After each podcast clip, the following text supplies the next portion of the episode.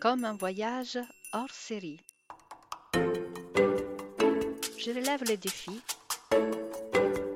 et j'accepte de participer à J'envoie 2023, proposé par l'Académie du podcast, propulseur de podcasts francophones et indépendants. Et c'est quoi J'envoie C'est un engagement à produire un épisode de podcast par jour avec des thèmes imposés. Je joue, je balance et je t'invite à me suivre chaque jour tout le long du mois de janvier.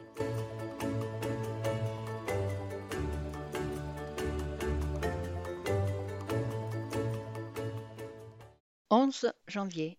Ce que tu ne sais pas à propos de moi.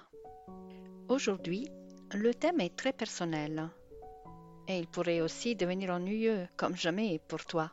Bref, en quoi pourrait-il t'intéresser de connaître des choses à propos de moi?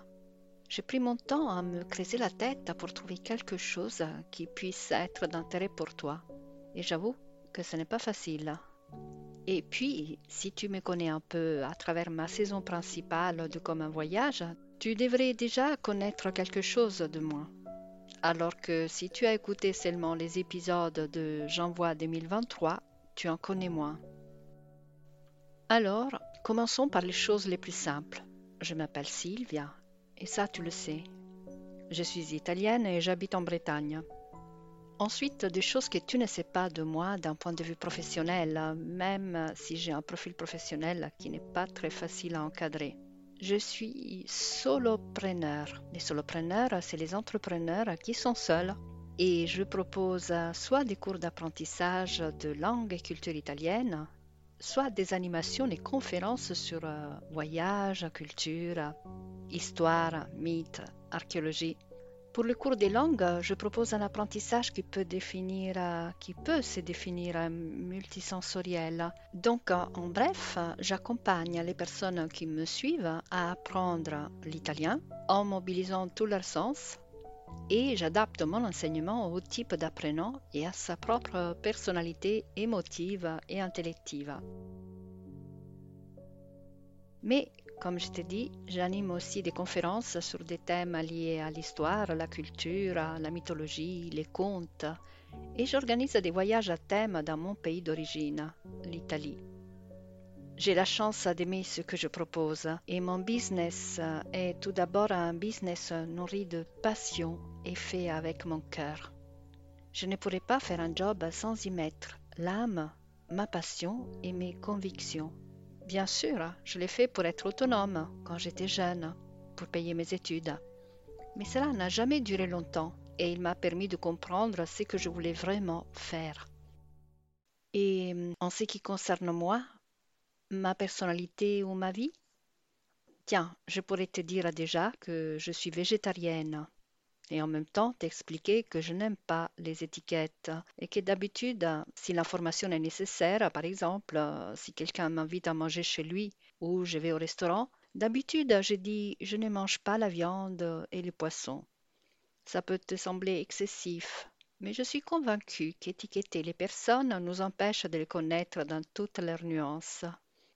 En ce qui concerne mon choix alimentaire, en plus, comme pour tout, je n'aime pas faire du prosélytisme, ni convaincre qui ce soit à agir comme moi, même si ma conviction est très forte.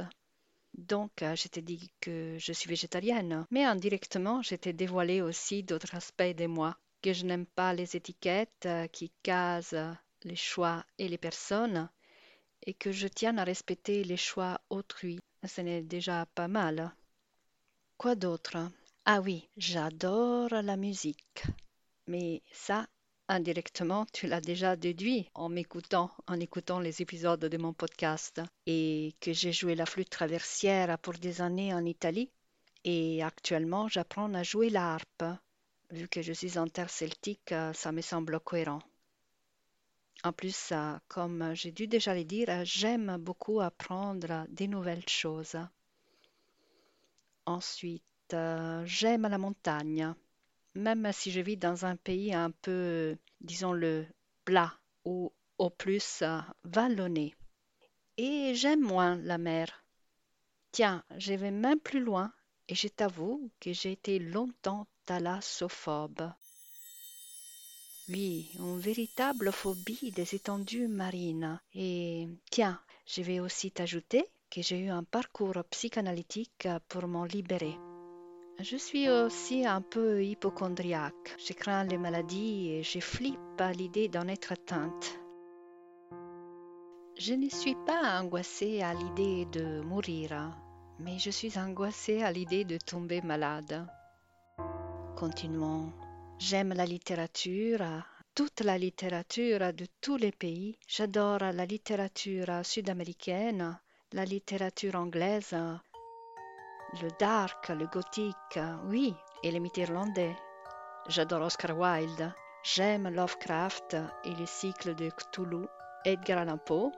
Et pourquoi pas, j'aime aussi le bon genre horror comme Clive Barker ou les meilleurs de Stephen King. Mais j'adore aussi les.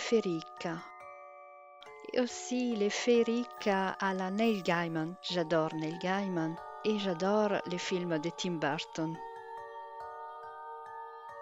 Je pense que je peux terminer l'épisode d'aujourd'hui avec une petite histoire, comme d'habitude, et qui parle de notre ombre, vu que je te confie une toute petite partie de mon côté ombre. Le thème de l'ombre, du double, de l'image au miroir apparaît en plusieurs œuvres littéraires, dans les légendes, dans les contes, les romans et aussi dans des films. Et toujours la lecture de ces œuvres nous ramène à cette idée de l'ombre à explorer, à reconnaître en nous-mêmes. Parce que faire face à notre ombre est nécessaire, même si cela nécessite du courage. Mais si nous ne le faisons pas, il n'est pas possible de nous accomplir vraiment en tant qu'être humain.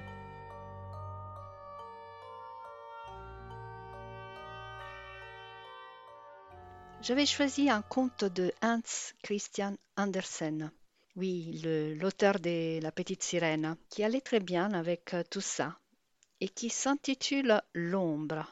Moins connu, mais très intrigant. Mais il est vraiment trop long. Alors, j'ai opté pour une autre chose. Je vais te proposer l'extrait d'un roman que sûrement tu reconnaîtras. Écoute.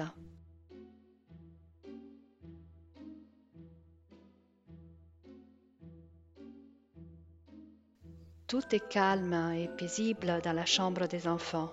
Soudain, une minuscule boule de lumière fonce dans la pièce, suivie presque immédiatement de Peter Pan. Clochette, sais-tu où est mon ombre? demande-t-il. Dans la grande boîte au fond de la pièce, répond celle-ci dans un tintement argentin, langage commun aux fées.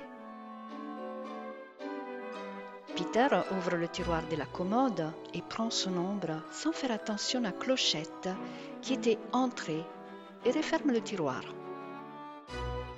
emprisonnant la petite fée. Comment faire pour attacher une ombre lorsqu'on est un petit enfant?